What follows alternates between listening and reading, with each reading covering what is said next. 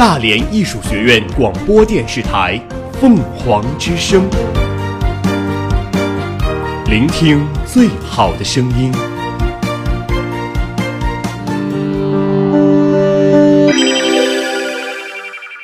今日天气：大连阴转晴，九摄氏度至十六摄氏度，北风五至六级，空气质量良。近日风力较大，出门请多添衣。我们我们一直在行走，我们我们一直在记录，我们用简短的语言言涵盖。大量的新闻资讯。凤凰早新闻，凤凰早新闻，感受传播的力量。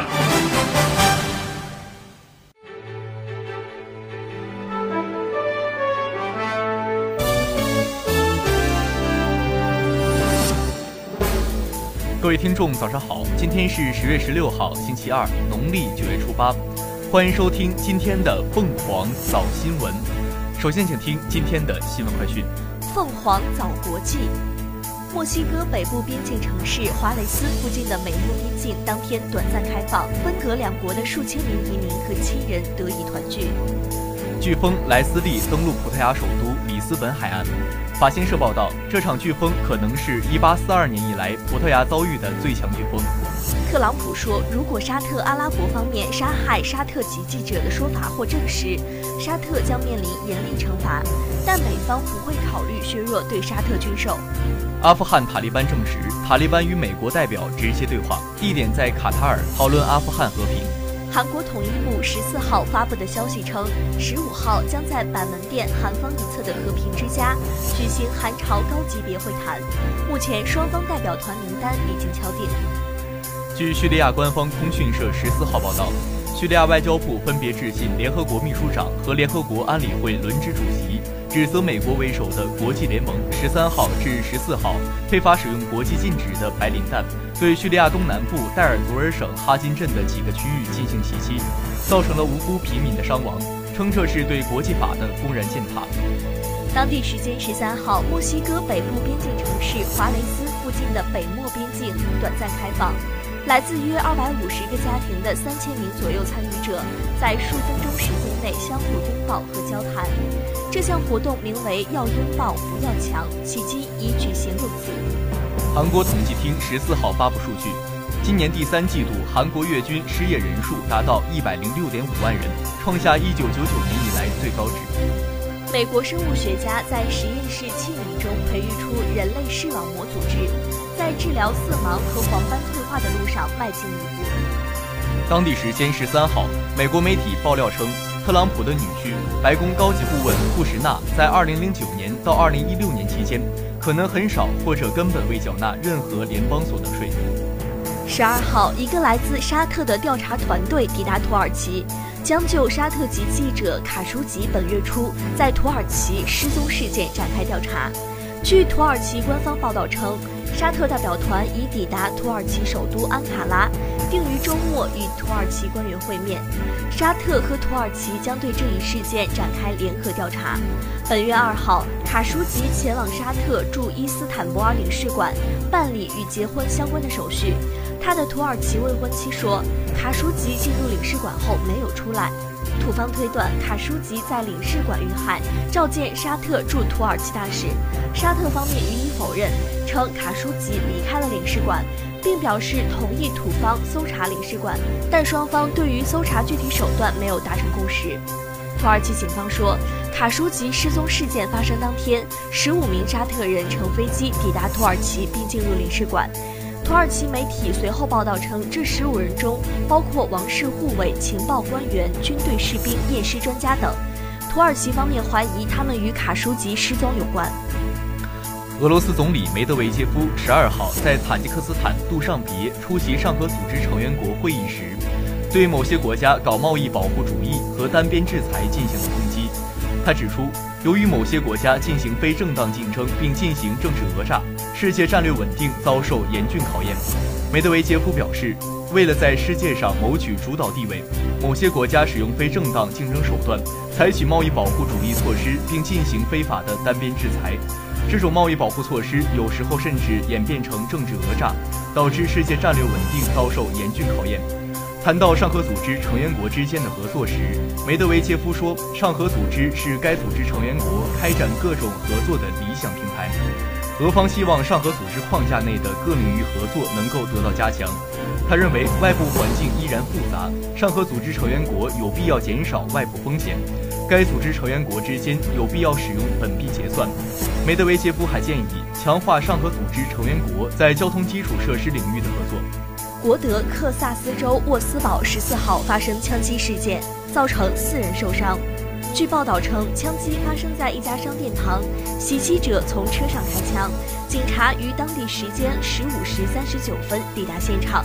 报纸写道，两名三岁儿童和两名年龄分别为十九岁和二十岁的成年人受伤，其中一人受重伤，所有伤者都被送往医院。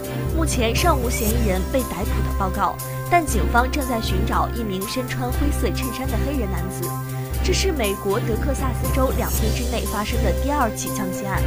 就在此前一天，美国德克萨斯州南部小镇塔福特十三号发生一起家庭惨案。由于家庭口角，两名嫌疑人涉嫌朝其亲属开枪，造成四人死亡，一人受伤。凤凰早国内，中共中央党史和文献研究院编辑的《习近平同志论坚持推动构建人类命运共同体》一书，已由中央文献出版社出版，即日起在全国发行。日前，记者从中国法学会了解到，有关社会信用立法已纳入全国人大立法规划，进入快车道。如果进展顺利，两到三年内，我国社会信用基础性法律法规有望颁布实施。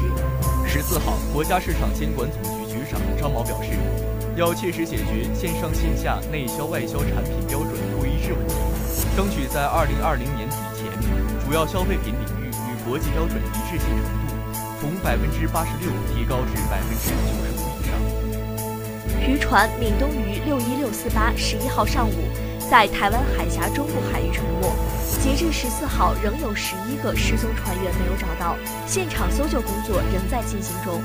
国家市场监管总局十四号表示，要切实解决线上线下标准的不一致、内销产品与外销产品标准不一致的问题。当地时间十三号。国务院总理李克强同塔吉克斯坦总理拉苏尔佐达举行会谈。十四号，金沙江堰塞湖过流洪峰进入云南省丽江市玉龙县境内，当地撤离转移群众近一千人。应急管理部与前方联合工作组和现场监测人员联合会商认为，金沙江堰塞湖水位基本恢复常态，上下游水情平稳。截至十四号十七时，四川、西藏、云南三省。在此次险情处置中，未出现大的险情，未出现人员伤亡。中国驻瑞典大使馆十四号表示，强烈敦促瑞典电视台正视自身的严重错误，诚恳向中国和全体中国人民道歉，不要再护短护丑。第三届亚洲残疾人运动会闭幕式十三号在印尼加达尔举行。中国代表团在本届亚残运会上再次取得金牌和奖牌总数第一的佳绩。根据《中华人民共和国反倾销条例》的规定，二零一七年十月十六号，商务部发布二零一七年第六十二号公告，决定对原产于美国和日本的进口氢碘酸进行反倾销立案侦查。调查机关对被调查产品是否存在倾销和倾销幅度。被调查产品是否对国内产业造成损害及损害程度，以及倾销与损害之间的因果关系进行了调查。根据调查结果和反倾销条例第二十四条的规定，二零一八年六月十六号，调查机关发布出材公告，初步认定原产于美国和日本的进口氢碘酸存在倾销，国内氢碘酸产业受到实质损害，而且倾销与实质损害之间存在因果关系。调查机关决定，自二零一八年六月二十三号起，采用保证金形式实施反倾销措施。世界粮食日即将到来，习近平总书记不久前在黑龙江省考察时说：“中国人要把饭碗端在自己的手里，而且要装自己的粮食。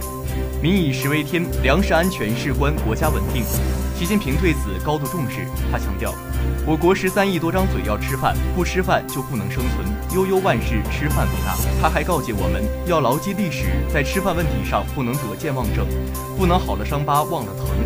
党的十八大以来，习近平总书记始终把三农问题作为治国安邦的重中之重，全党工作的重中之重。其一系列重要讲话和论述为我国农业发展和粮食生产把准脉搏指明了方向，粮食生产根本在耕地。当地时间十月十二号下午，国务院总理李克强在杜尚别下榻饭店会见吉尔吉斯斯坦总理阿布尔加吉耶夫。李克强表示，中吉睦邻友好，始终相互尊重、平等相待。今年六月，两国元首宣布建立全面战略伙伴关系，掀开两国友好合作新篇章。中方愿同吉方密切高层交往，共同推动双边关系不断向前发展，更好造福两国人民。李克强指出，中吉经济互补性强，合作空间广阔。中方愿将“一带一路”倡议同吉发展战略对接，推动现有合作项目早日落地。继续加强互联互通合作，中方鼓励有实力的中资企业赴吉投资，希望吉方为中方企业和人员提供便利，推进两国人文旅游交流合作，巩固两国关系发展的民意基础。当地时间十月十二号下午，国务院总理李克强在杜尚别下榻饭店会见白俄罗斯总理卢马斯。李克强表示，近年来中白关系持续向前发展，建立起相互信任、合作共赢的全面战略伙伴关系。中方愿同白方一道，密切各层级交往，巩固政治互信，推动中白关系发展更上一层楼。李克强指出，中白务实合作全方位加速深化，以中白工业园项目顺利实施为标志，两国共建“一带一路”合作获得早期收获。中方愿同白方更好地对接发展战略，深化互利务实合。密切人文交流，扩大旅游、教育等合作，夯实两国关系与合作的民意基础。卢马斯表示，白中关系发展迅速，前景广阔。白方愿以白中工业园区为平台，同中方加强在“一带一路”倡议下的合作，以举办白中旅游年为契机，加强旅游合作。白方愿同中方深化教育与高校合作。凤凰早民生。国际长假后第一周，第三板挂牌公司累计成交十三点一一亿元。湖北宜昌近日发布新型职业农民专业技术职称评定规范，农民专业技术职称设为生产经济型、专业技能型、社会服务型三类。云南迪庆调拨救灾物资应对金沙江洪峰，八千余群众得到转移安置。北京警方通报北大第一医院医生遭殴打案件处理结果。对殴打医生的郑某宇依法刑事拘留，郑某蕊取保候审。目前案件正在进一步审理中。江苏省消保委近日发布酱油产品用药实验报告，一百二十款酱油中，二十九个样品不符合国家相应标准，其中包括海天、李锦记等知名品牌。虎牙直播平台主播杨某丽在直播过程中违反了《中华人民共和国国歌法》有关规定。警方依法对其处以行政拘留五日。杭州滨江江边公园里的大片粉黛草最近成了网红打卡地，很多人赶来拍照。可在拍照时，要么使劲踩，要么一屁股坐进去，粉黛大片大片的被压倒。种了三年的粉黛草，仅三天时间就被毁了。网传一段十号成昆高铁隧道打穿地下河，山洪涌出的视频，引发关注。四川警方回应，事件是几年前的事情，无人员伤亡。广东汕头一小区十三号发生一起纵火案，致五人死亡，九人受伤。目前，犯罪嫌疑人郑某义已被警方控制，伤者已送医。湖南常德一幼儿园老师被指拿被子强捂小孩头部，当地教育局已介入调查，涉事老师已被停职。近日，四川广汉一对夫妻涉嫌向工地工人下毒，当地警方表示，两名犯罪嫌疑人已被刑拘，中毒的二十六人均无生命危险。天津印发实施方案，推出鼓励研发生产仿制药品，加强仿制药技术攻关，落实税收优惠政策。近日，合肥出台有关住房公积金骗题套取行为处理的暂行办法。对骗题套取公积金行为将进入管理中心业务系统一至五年，并纳入人民银行征信系统。期间暂停受理职工住房公积金提取、转移和贷款业务申请。武警湖南总队友中支队特战排班长王喜多次抓捕歹徒，解救人质，在生死较量中成长为中国武警十大忠诚卫士。这是一次解救人质的战斗。一名歹徒在湖南永州市珠山镇中心小学三楼劫持一名女生，奉命处置的王喜和战友们面临选择：当场击毙歹徒，还是走向抓活的？王喜想得很细。一枪击毙犯罪嫌疑人是比较容易的，可以说是零风险。我选择锁枪，主要考虑到这里是学校，我不想让孩子们听到枪声，不想让他们看到血腥的场面，不希望他们幼小的心灵受到伤害。面对抓捕战斗等生死较量，王喜勇挡尖刀，敢打头阵，也曾远距离击毙持枪杀人犯。王喜先后取得七次军事比武第一名，十五次获得训练奖牌，被表彰为全国向上向善好青年。中国武警十大忠诚卫士，有人劝当兵七年的王喜带着军功章早点退伍，找个好工作。王喜却递交了留队申请。为把兵带好，把自己所学的东西毫不保留的交给他们，自己在部队干好自己的本职工作，就干到这个部队啊，不需要你啊。凤凰早天下。日前，全国载人航天标准化技术委员会成立大会暨载人航天工程标准化工作会在京举行。会议信息显示，中国在空间站全面建成之际，将同步建成一套具有自主知识产权的中国载人空间站标准。第一百二十四届广交会昨天开幕，本届广交会境内外参展企业超过两万五千家。进口展区吸引了近四十个国家和地区的六百多家境外企业参展。近日，中国科学院科技创新成果海外巡展在泰国曼谷举行。我国发射的全球首颗量子科学实验卫星“墨子号”在科技展的首站曼谷亮相。二零一七至二零一八年中国智能制造发展年度报告日前发布，二零一七年工业机器人产量突破十三万套。预计二零二零年国内智能制造市场规模将超过两千两百亿元。自二零一四年以来，美国亚马逊公司的机器学习团队一直在秘密研发和使用一款计算机程序，用于审查求职者的简历，希望能将寻找顶尖人才的工作智能化。但在专家发现新招聘引擎不喜欢女性后，亚马逊最终在去年年初解散了该研究团队。北京市非机动车管理条例十一月一号起即将实施。近日，闻风而动的市民扎堆涌向本市二十多个非机动车登记站，为自家的电动自行车上牌。最近，美国麻省理工学院的科学家发明了一种微型机器人，只有人类卵细胞那么大，内含二维材料制成的电子线路，可以附着在胶质颗粒上。如果把人工智能看作机器人的一种，机器人还能以无形的状态存在，代替人类的脑力劳动。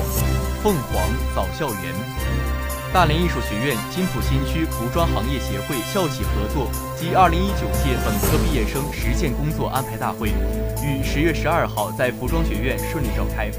大连艺术学院服装学院与大连金浦新区服装行业协会开展校企合作由来已久。二零一七年十二月七号，曾经隆重召开人才培养与就业座谈会，与各位企业家共商校企合作发展大计。今年四月份的大连时装周艺术学院专场，行业协会所属的企业家亲临现场指导观摩。五月中旬，行业协会的四十余位企业家参与了二零一八届毕业生毕业作品展演的现场评分，为学生们赞助了奖学金，并在下午召开了专场招聘会。以上就是今天的新闻快讯，主播张静文、张凯。下面您将听到凤凰早新闻热点转评。爱上这座校园，与大艺共同成长。爱上这座校园，与大艺共同成长。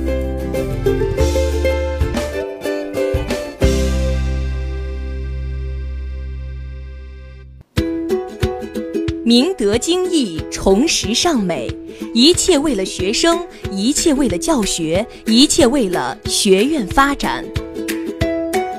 明德精义，崇实尚美，一切为了学生，一切为了教学，一切为了学院发展。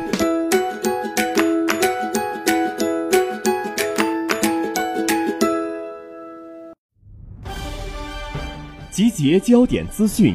同步媒体热评，集结焦点资讯，同步媒体热评。凤凰早新闻热点转评。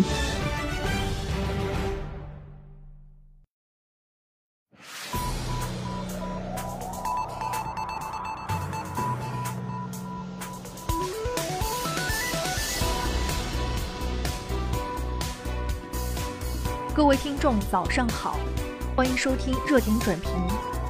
路遇老人受伤倒地，你扶不扶？怎么扶？这大概可列为互联网上最困扰人的问题之一。今年国庆长假期间，衢州三个零零后少年给出了他们的答案：一边摄像留证自证清白，一边扶起八十六岁的老太王祖莲。尽管事后这几位少年的担忧有些多余，因为老人第一时间当着家属和警察的面就说自己是摔倒的，这三个小娃是救人。可是恐怕没有旁观者会苛责少年多此一举。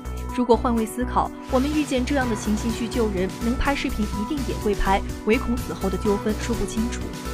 见义勇为是好事，却要用如此谨小慎微的方式，不得不说出有些心酸。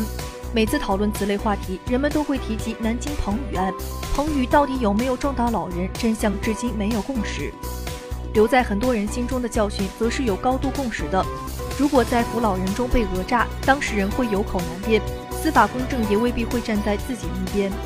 这种恐慌情绪在现实和网络蔓延，刺激了人们趋利避害的本能。看见深陷困境的老人，赶紧绕道走，都会变成情有可原的事，而且不用面临道德拷问。显然，这样的情形是一种社会文明的滑坡，应该想办法扭转，而不是放任。三位少年边拍视频边救人是值得称赞的，是他们通过自己的行动证明，在见义勇为和自我保护之间并不存在绝对的矛盾，而是有兼顾的可能。善良的人不能因为担心被讹诈而变成一个冷漠者，但是我们也要看到，不是所有的危难情形都是有条件拍摄视频留证据的。问题的关键还是要消除大家的后顾之忧，这方面法律层面其实已经有所努力。比如去年新实施的民法总则中新加了好人法条文，规定因自愿实施紧急救助行为造成受助人损害的，救助人不应该承担民事责任。这是在法律层面鼓励见义勇为、保护危难关头挺身而出的好心人。当然，法条的生命力在于落地，需要在具体案例中展现出法律的公正力量。一个负面案例所留下的损伤很难修复，民心的转变有赖于司法正义的持续呈现。在另一个层面，从经常遭遇困境的老人视角看，其中少数人为什么会倒咬一口讹诈救助他们的好心人呢？只是归咎于人性本恶，显然失之简单，也不利于拿出对症之策。从网上传播的少数案例来看，陷入这种纠纷的老人，往往家庭经济状况不佳，讹人讨要钱财，很可能也是为了化解后续的医疗救治压力，把压力转嫁给好心人。首先当然是要谴责的。但如果能有制度安排消除他们的顾虑，那类似的讹人事件就有可能会减少。这方面其实很多地方也有探索，北京、上海、山东、浙江等出台了摔倒险类似的保险项目。这种由政府主推的老人意外伤害保险，只要在意外伤害险的理赔范围内，无论是否有第三方责任人，保险均将予以赔偿。也就意味着，老人如果不慎摔倒或受伤，会有保险公司理赔，而不用随便抓个人来买单。这是用保险制度来消除道德隐患的新尝试，如果能保障有效落地，对于老人和救助者都是很好的保证。总之，感慨世风日下很容易，但移风易俗却需要每个层面的努力。边拍视频边救人是一种个体努力，法律和保障制度的调整则是需要政府和社会层面的发力。空泛的感慨少一些，切实的探索多一些，见义勇为的环境也就可能优化得更快一些。好了，以上就是今天的全部内容。主播郭一鸣，在蜻蜓 FM 搜索“大连鼠学院”可同步收听我们的节目。我们下期再见。